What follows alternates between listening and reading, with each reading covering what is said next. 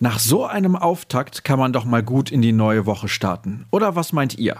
Die Profis erteilen Eintracht Frankfurt eine Lektion und die Amateure begeistern mindestens genauso. Unser Fokus liegt natürlich bei der Bundesligatruppe, keine Frage.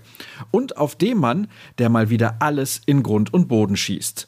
Mein Name ist Sascha Staat. Willkommen zu BVB Kompakt und wir legen direkt mal los. Und zwar mit den wirklich atemberaubenden Zahlen von Erling Haaland. Vor der Partie am Samstag stand der Norweger bei 60 Treffern in 60 Pflichtspielen. Unglaublich. Diese Quote schraubte er nun auf 62 Tore in 61 Begegnungen hoch. Das gelang ihm mit seinem bereits 16. Doppelpack in der Bundesliga, eine fast surreale Marke.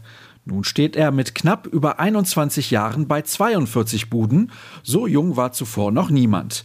Den Bestwert hielt bislang Klaus Fischer. Der Torjäger benötigte dafür übrigens 44 Einsätze, nur Uwe Seeler war einst so schnell gewesen. Marco Reus erzielte derweil seinen 136. Treffer in der Liga und zog mit Horst Rubesch auf Platz 20 der ewigen Torschützenliste gleich. Im BVB-Dress war es für den Kapitän Tor Nummer 100. Damit ist er der fünfte Borusse nach den Vereinslegenden Stefan Chapuisat, Lothar Emmerich, Michael Zorg und Manfred Burgsmüller, der diese Marke erreichen konnte. Auch ein Zeichen seiner guten Form? Reus traf in den letzten vier Bundesliga-Partien immer jeweils einmal. Eine solche Serie war ihm zuletzt vor sechseinhalb Jahren gelungen, im Februar 2015. Seine schwache Phase aus dem letzten Winter hat er also definitiv überwunden und scheint wieder ganz der Alte zu sein.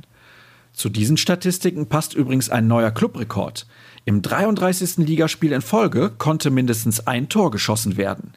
Ebenfalls Spitze, Borussia Dortmund hat in den letzten sieben Jahren immer am ersten Spieltag gewonnen, ein weiterer Bestwert.